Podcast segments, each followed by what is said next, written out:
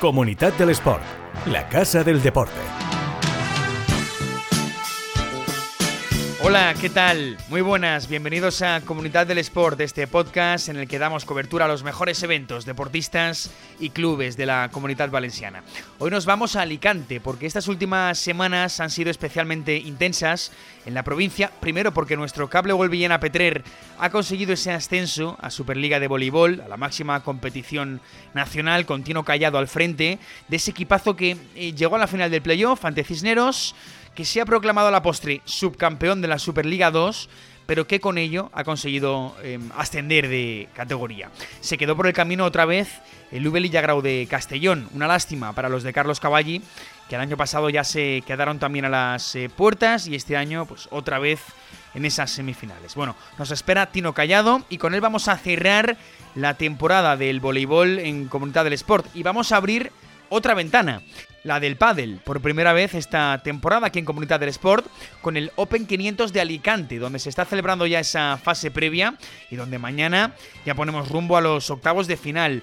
Desde hace dos años, la empresa valenciana Ultimate Paddle Company es la encargada de la explotación de estos torneos y ha dado algún que otro giro de tuerca ¿eh? para hacerlos todavía más atractivos. Vamos a hablar precisamente con el presidente de UTP, con Jesús Ferrer. Así que venga, vamos a darle caña a este nuevo capítulo de Comunidad del Sport. Nos escuchas en plazapodcast.es. También puedes hacerlo en cualquier aplicación de podcasting como Evox, como Apple Podcast, Google Podcast o Spotify. Y también en la página web de Comunidad del Sport. También, por cierto, en plazadeportiva.com. Muchos sitios, ¿eh? Vamos allá. Rumbo a Alicante. Arrancamos. Comunidad del Sport. El podcast que da visibilidad a quienes más la necesitan.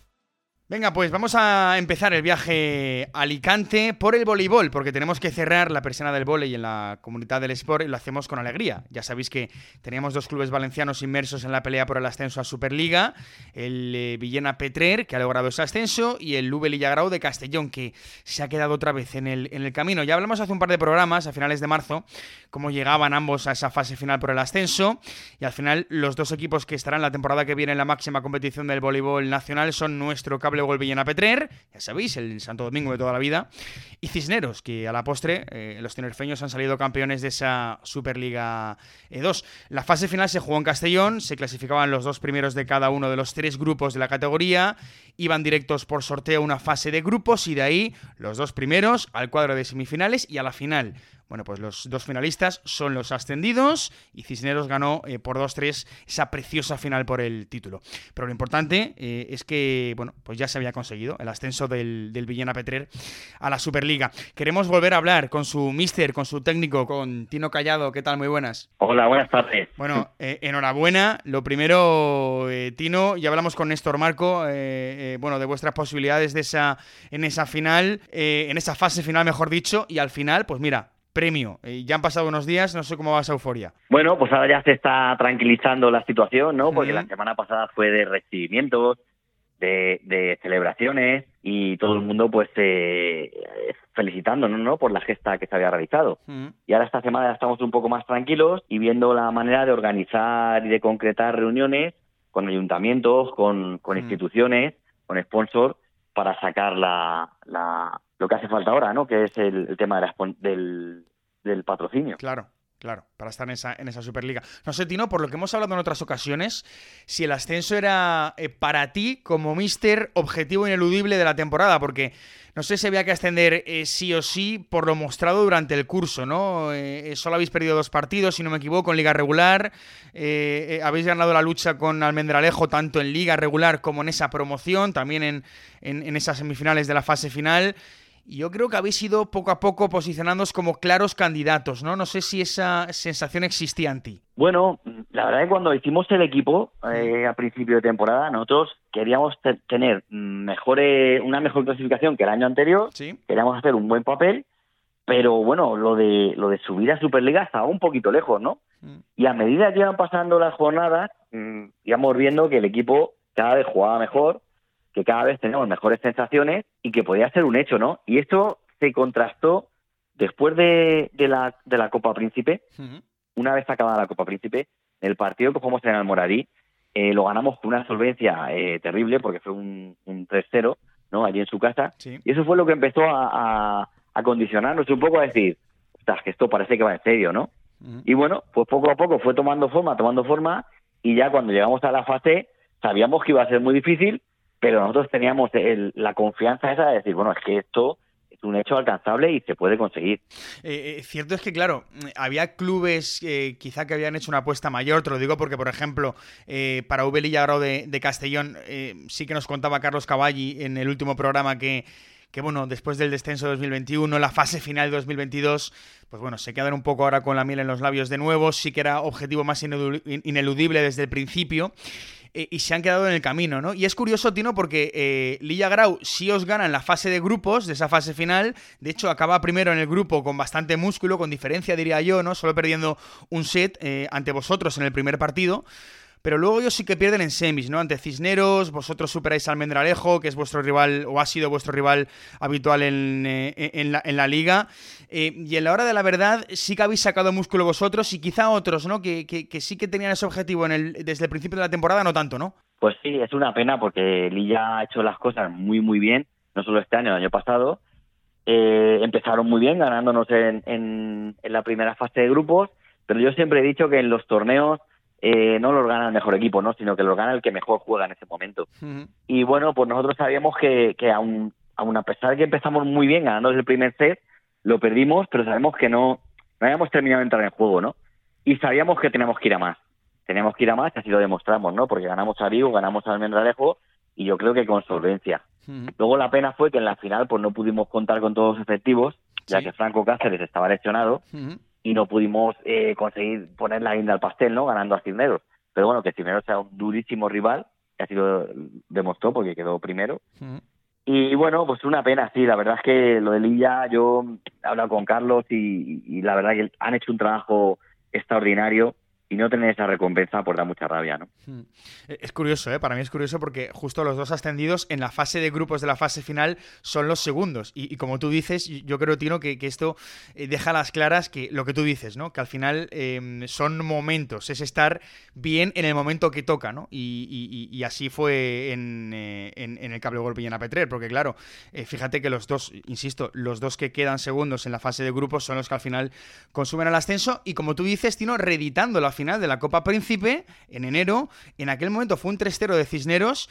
Y esta vez, aunque con bajas, eh, un 3-2, con bajas de, de Villena Petre, me refiero. Más emocionante, ¿no? Esta, esta final de, de, la fase final de la liga que, la, que la de la Copa. Sí, sí, mucho más emocionante y sabiendo que lo que había en juego era un premio, bueno, para mí más gordo, ¿no? Porque el que era el campeón De, de, toda España, ¿no? De, todas las ligas, era muy interesante. Entonces yo creo que el partido fue muy bonito a pesar de que Cisneros eh, arrancó con una potencia brutal y, iba 2-0 por arriba, pero luego, claro, el, punto honor de los chicos pues hizo que, remontaran un poco, ¿no? Y que consiguieran llegar el partido, llevar el partido al tiebreak. Luego allí ya, pues, mm, pues eso, el tiebreak lo, lo puede ganar cualquiera, es muy difícil. Y, fue pues un partido muy disputado, muy bonito de ver para todo el público, y uno se lo tenía que llevar, y al final fue Cisneros, pues nada, deportivamente les dimos la enhorabuena y ya está, pero el premio lo teníamos los dos. No, pero dice mucho del equipo la remontada porque se pusieron 2-0 los tinerfeños, eh, además con un segundo set bastante contundente. Eh, pero bueno, Villana Petre tira de casta, se remonta y al final se cae en ese quinto, en ese, en ese tiebreak, forzando el, desempate. Así que, bueno, se cayó en la final por el título, pero se ascendió y además con punto honor, que eso pues siempre está bien. Y por cierto, con Carlos Jiménez liderando ese 7 ideal de la fase final, ¿eh? ¿eh? Tino, vaya receptor, vaya capitán ahí, ¿eh? Sí, sí, sí. Carlos Jiménez es un chaval con mucha experiencia, mucha veteranía. Ha salido de aquí, del patio del cole, y él siempre dice que, el jugar con su equipo le da un plus, ¿no? Jugar con sus compañeros de clase es muy motivante para él. Y así lo ha demostrado, ¿no? Ha, sido la referencia en ataque de mi equipo, incluso en la final, pues eso, eligiéndose el MVP de, esa final. Y bueno, pues, ¿qué decir de él? Chaval 10, 10 muy profesional en todos los aspectos. Hemos hablado en otras ocasiones que es muy clave para, el cable Villana Petrer, eh, Tino, el hecho de que, de que sea un club no sé si, si, darle el adjetivo de familiar, ¿no? Porque como tú dices, eh, Carlos lleva desde, desde pequeñito ahí, es un plus para él jugar con los suyos y eso al final siempre es un plus en general, ¿no? Sí, porque aporta muchísimo, ¿no? Los chavales se conocen desde bien pequeñitos. Claro. Me conocen a mí desde, desde los seis años, mm. prácticamente, que es cuando empecé a darles clases. Y eso no lo tienen otros equipos. Eh, el nivel de confianza que tenemos nosotros es, es muy grande, ¿no? Claro. Y a veces puede ser mm, contraproducente por tanto que te conoces y, que con mm. cualquier cosa saltas, pero otras veces con una simple mirada ya sabes lo que te estás diciendo, ¿no? Entonces ese nivel de complicidad yo creo que no lo tienen otros grupos. E-, eso es lo que tienen las familias, Tino. Eh, exactamente lo que tiene una familia en, su casa, pues es lo que ocurre en el, en el Villena Betrer. La última, Tino. Eh, ascenso consumado. ¿Qué le pedimos a la próxima temporada? Eh, bueno, tener ese patrocinador, ese, ese sponsor, como has dicho antes. Pero ¿qué le pedimos a la próxima temporada? Bueno, yo me gustaría que, si conseguimos esa sponsorización, hacer una plantilla que en la mayor parte esté formada por los jugadores que han conseguido el ascenso, ¿no? Siempre reforzados con otros jugadores, y que consigamos hacer un proyecto estable para que este ascenso no haya sido flor de un día, ¿no? Que podamos estar en la Superliga 1 disfrutándola y haciendo que, todos los seguidores de la comunidad valenciana pues puedan ver aquí aquí en Valencia el voleibol de alto nivel, ¿no? Pues ojalá. Sería mi, idea. Ojalá sea así, Tino, ojalá sea así. Y el año que viene tengamos a Sevillana Petrer junto al Conqueridor Valencia, por cierto, en esa, en esa Superliga. Tino Callado, gracias y mucha suerte. Muchas gracias. Comunidad del Sport. La Casa del Deporte. El podcast que da visibilidad a quienes más la necesitan.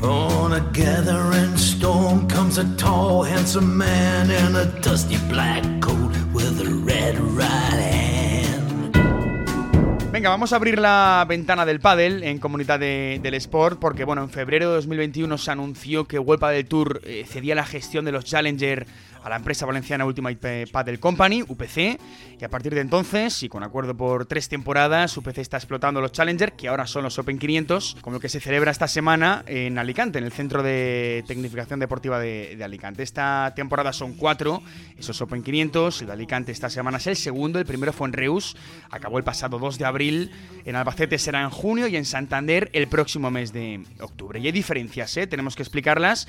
Los amantes del pádel seguro que las tienen bastante claras, pero bueno, para que ande algo más despistadillo con, con el pádel, le recordamos que en los Open 500 em, este año se eliminan eh, algunas restricciones de participación. Antes no podían disputar eh, el torneo las cuatro primeras parejas del ranking, ahora sí. Eh, y además hay bueno, ciertos pluses, ciertos alicientes en materia de, puntuación para los jugadores y para las jugadoras en el, en el ranking. Bueno, queremos hablarlo todo con Jesús Ferrer, que es presidente ejecutivo de UPC. Recordemos, la empresa que tiene hoy esos derechos de explotación de los eh, Challenger, que hoy son los actuales Open 500. Jesús, muy buenas. Muy buenas, ¿qué tal? Bueno, Muchas gracias por em, atendernos y por hacernos de altavoz. Por supuesto, por supuesto, porque además el pádel es una disciplina que, crece mucho. Quiero hablar contigo después de esto, del crecimiento del, del pádel, pero sobre todo porque ayer presentamos este, este evento, este Open 500 de, de Alicante. Ya tuvimos en abril, ya digo, en marzo-abril, ese Open 500 de, de Reus, con un formato bastante nuevo, ¿no? Por aquello de hacer atractivos los Challenger, eh, Jesús, porque ese era el objetivo de UPC al explotar estos torneos, estos ahora Open 500, desde el primer momento. Sí, sí, sí. Sobre todo un matiz con respecto al último que has dicho, que, que este año también es verdad que como el calendario era muy apretado, los Challenger no han cabido, pero sí que están dentro de la filosofía del circuito y en un momento dado pues, pues se volverán a jugar. Y las particularidades muy bien, como tú muy bien has dicho, son exactamente esas, que no hay limitación de ranking, por lo que podría venir a jugar desde el número de uno del mundo en chicos y desde la número uno del mundo en chicas. Sí que es verdad que en los Challenger anteriores que estábamos gestionando y que gestionamos durante el 21 y 22, eh, pues había esa limitación, que podía jugar a partir del 12 en chicos y de la 8 en chicas. Y también pues se han elevado los premios y los servicios a los jugadores. El Open 500, como su propio nombre indica, pues al ganador le otorga 500 puntos del ranking de World del Tour, que es como unas semis del Open 1000, con lo cual estamos hablando de una trascendencia muy importante. Y además, otra particularidad, que estos puntos cuentan para la, la race de la Master Final que se celebra a final de año en este, y este año en Barcelona. Con lo cual, las diferencias son, son relevantes y considerables para los jugadores. Y eso está haciendo que ahora pues tengamos un cartel bastante atractivo para aquí, para Alicante. Bueno, yo recuerdo, Jesús, que cuando se anunció este acuerdo hace tiempo, hace pues un par de temporadas, ¿no? Fue febrero de 2021, más o menos. Eh, ya decías desde UPC que el objetivo era revolucionar estos torneos, no revolucionar el concepto, era eh, la intención inicial. Sí, desde un primer momento, cuando nosotros eh, firmamos el acuerdo con World del Tour, que nos conocíamos muchos años porque gestionamos instalaciones deportivas en Valencia con la marca de Suma y hemos sido en varias ocasiones club sede cuando Valencia ha ido a jugar un Open a, bueno, cuando World Tour, perdón, ha ido a jugar un Open a Valencia. Entonces, eh, en este centro deportivo de Suma Alfafar en concreto fue donde conocimos a World Tour y de esa buena relación y entendimiento fue cuando hizo posible que en el 2020 firmáramos un acuerdo con ello por tres, tres temporadas. Y la idea era precisamente la que tú has comentado, que nosotros Vale, estamos de acuerdo, estamos encantados de ir de la mano de World Padel Tour. Desde el primer momento lo hemos dicho y lo seguiremos diciendo y pienso eh, frente a todo, frente a cualquiera que se ponga por delante, que ha sido World del Tour, el que ha hecho que hoy estemos donde estamos hablando de pádel y con, la, con el éxito que está teniendo. y, y, bueno, y esa fue nuestra, nuestra primera intención, de que oye, queremos hacer Challenger, pero que no sea una prueba grande Queremos dar visibilidad desde el momento cero a los jugadores independientemente del ranking. Y queremos hacer un streaming y queremos hacer un hospitality para que los también los patrocinadores que, a los cuales estamos agradecidísimos pues tengan también su ventana de oportunidad para hacer un networking y, hacer sus invitaciones y, bueno, lo que consideren oportuno, pero que sea como una gran prueba. O sea, nosotros siempre que hemos intentado nombrarla, no nos ha gustado el nombre que salía, pero bueno, era como un mini open, sí. pero o, o, porque la gente le llama, ¿no? La segunda división tal, bueno, claro. todo nos suena un poco como me, mm, despreciativo en algún sentido, pero vamos, no, no, no es la intención, también lo sabemos, y es una forma de identificarlo, pero sí que es verdad que desde el primer momento queríamos que esto fuera una prueba grande y que para todo el mundo hiciera, le hiciera visible a todo el mundo, mejor dicho, desde el número 12 hasta el número 300, 200, 100, el que fuera el que apareciese. Eh, se firmó Jesús por tres años eh, ese acuerdo en, en 2021. No sé si, si hay previsión de más, ¿no? De seguir explotando esos Open 500. Pues a ver, un poco, tú que, esa, que programas de pádel, todo el mundo sabe un poco que ahora hay negociaciones por en medio entre un circuito nuevo que ha aparecido, más World Padel Tour, y que la idea es que, haya una coexistencia o co-living, que también se podría decir, que ahora está muy de moda. Hablamos de World Padel Tour y, Premier Padel, ¿no? Sí, sí, sí, efectivamente. No sabemos exactamente en qué punto está, pero vamos, yo creo que puede tener mucho sentido que haya un entendimiento al menos y que nadie se chafe nada y que haya una convivencia cordial entre ambos circuitos porque al final los jugadores son los mismos para todos. No, no pueden haber circuitos a la vez con los mismos jugadores, porque donde si no están en un otro, en un lado, están en otro. Podrías hacer diferentes categorías y que compartir y demás. Pero en este momento no existe esa opción y fruto de ese entendimiento ya este año hemos visto que tanto las pruebas de pádel, tanto de Premier como de World Padel Tour, pues están bien encajadas, que ninguna está solapando la otra y que hay una convivencia o coexistencia cordial inicialmente. Por lo menos lo que hemos visto hasta ahí desde nuestra, desde nuestra perspectiva, sí. pues eh, esperando un poco a ver cómo se resuelve finalmente todo esto que acabo de comentar. y, pero vamos, con la ilusión de siempre y con ganas de, si existe esa oportunidad, atenderla y seguir creciendo como empresa y dentro del pádel si es posible. Bueno, pues veremos cómo, cómo se va resolviendo, cómo se van encajando eh, piezas en el, en el pádel y cómo se presenta este Open de, Alicante, Jesús, porque bueno, eh, vienen los Open a la comunidad, eh, antes de irse al Albacete, en la comunidad siempre hay ganas de pádel, o al menos es lo que lo que testamos desde Comunidad del Sport. Jesús, eh, ya tenemos rondas previas, este jueves arrancan los octavos, viendo el calendario y el, cartel, eh, ya con eh, Campagnolo y con Maxi Sánchez, con Lucho Capre, con Alejandro Arroyo, Delfina Brea y Bea González, mm, Martita Ortega y, Sofía Araujo. No sé cómo, cómo se presenta este, este Jesús. Pues se presenta como muy emocionante y con muchos jugadores de la comunidad valenciana también. José Terrico, Javier Rico, Salva Oria, Javier Navarro, Adrián Rodríguez, Ignacio Moragues, Cristian Fuster de Villajoyosa, luego Javier Puerto, Mario Cerezo, Jorge Martínez, Raúl Peralta, todos estos en chicos, Pablo del Té y Alejandro Tasa. Todos estos son, te he hablado de Alicante, Villena, Elda, Benidorm, eh, Villajoyosa y Valencia. Y de chicas, Yes Castelló, de Villena, Estela Francés de Elda, Arancha Soriano, Tamara Ricardo, Senia Carifova de Valencia, Marina, bueno, de Novelda también, Candela Francés de Castellón de la Plana, Marina Martínez, perdona, de Novelda. O sea que aparte de que no, la, lista Jesús es enorme, parecía inabarcable, pero veo que la abarcas, ¿eh? sí, sí, sí, sí, sí. Porque aparte quería hacer constancia de ello. Sí, sí, sí. Me, hace ilusión además, pues eso, que estemos en la comunidad valenciana y que haya tanto, tanta afición y tanto jugador que está ahí en, peleando por, por subir en cada uno de los torneos. Y el resto, pues está funcionando Mm, pues la entrada va a ser muy buena, muy positiva, eh, a partir de, principalmente a partir del viernes, como es normal. Pero sí que es verdad que en, mientras, el jueves, incluso hoy mismo, pues estamos ya con, con colegios, hacemos acuerdos con colegios, con menos, para que haya esa asistencia adicional y ellos también puedan disfrutar de esta maravilla que es ver en directo estos pedazos de partido de padre.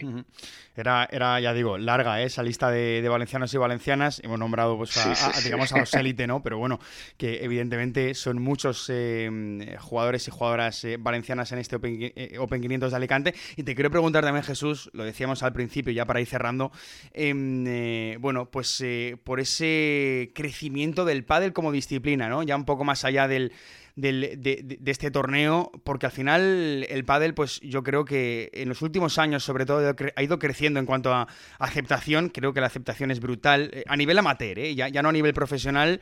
Em, eh, que bueno, y, además también a nivel de seguimiento de, torneos internacionales de torneos profesionales, evidentemente, em, y de seguimiento en general del, público, ¿no? Ya no solo en cuanto a, participación, sino en cuanto a, en cuanto a seguimiento es cada vez más alto todo esto, ¿no? Es cada vez más alta la participación, cada vez más alto el seguimiento. No sé cómo ves tú, eh, Jesús, este crecimiento del pádel.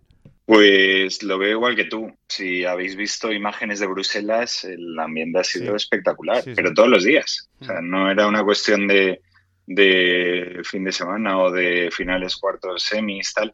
Es que todos los días había un ambientazo bestial y nosotros cada vez, cada torneo, nos sigue más gente, ya no solo por in situ o en la pista central, mm. sino también por streaming a través de la, del canal YouTube de World Padel Tour o de la OTT. O sea que nosotros sí que es verdad que otra de las diferencias del Open 500 es que retransmitimos en abierto todo. O sea, mm. no, no, no tenemos la plataforma de Movistar para, para lo que son semifinales, sino que todo es en abierto, con lo cual ese seguimiento todavía se abre mucho más. Y estamos hablando de, de, un torneo de Reus que fue hace el último que hicimos nosotros en concreto, pues estamos hablando de cifras que superan casi los 3 millones de, visualizaciones. Mm. Con lo cual, eso te da una idea de ese crecimiento. Y ese crecimiento en España sí que es verdad que es un poco que es un mercado más maduro, que llevamos mucho más tiempo en, en antena, por así decirlo, o, con este producto. Pero también es verdad que aún así sigue creciendo, porque se siguen vendiendo pistas de pádel. Sí que es verdad que ya no es que sea una venta nueva en muchos casos, sino que es una renovación, porque llevamos tanto tiempo que tal, pero a la vez ves con marcas como Wilson, como Quickma, que es la, la marca técnica de Caldón, como bueno, Adidas, por supuesto, que lleva mucho más tiempo, Technifiber, Lacoste, tal, son marcas que, vamos, que yo no soy el más listo del, planeta, ni mucho menos, pero que cuando ellas ya deciden o toman una decisión de meterse en un deporte, es porque ellos tienen intención de hacerlo y al final consiguen que todos eh, pues nos veamos de alguna forma influidos y en este caso positivamente porque esa actividad física es deporte es todo en, este mundo del pádel. Hmm. Pero vamos, ya te digo que sigue creciendo, que la, oportunidad ya no es solo Europa, que está poco a poco entrando, por supuesto ya con muchísimo fuerza en Italia, Portugal, eh, Inglaterra, Alemania,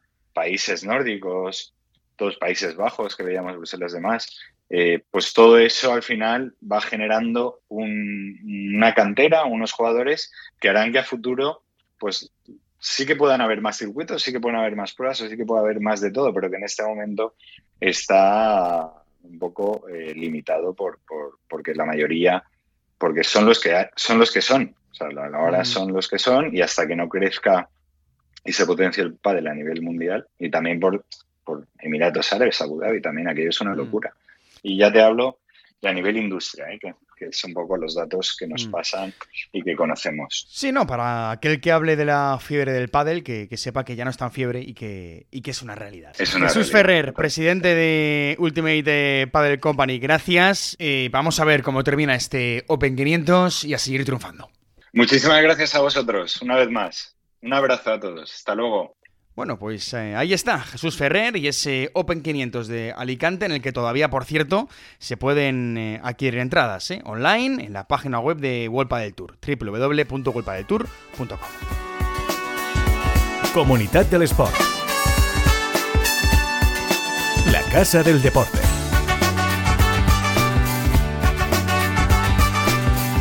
El podcast que da visibilidad a quienes más la necesitan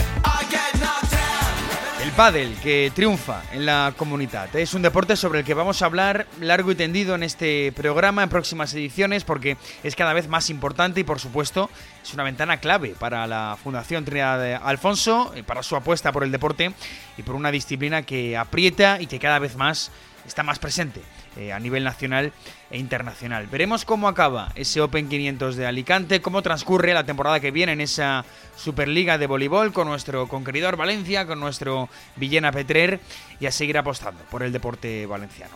Nos vamos, cerramos aquí. Recuerda que si te has quedado con ganas de más, lo tienes todo en la página web de Comunidad del Sport, comunidaddelesport.com y por supuesto en Plaza Podcast y en plazadeportiva.com.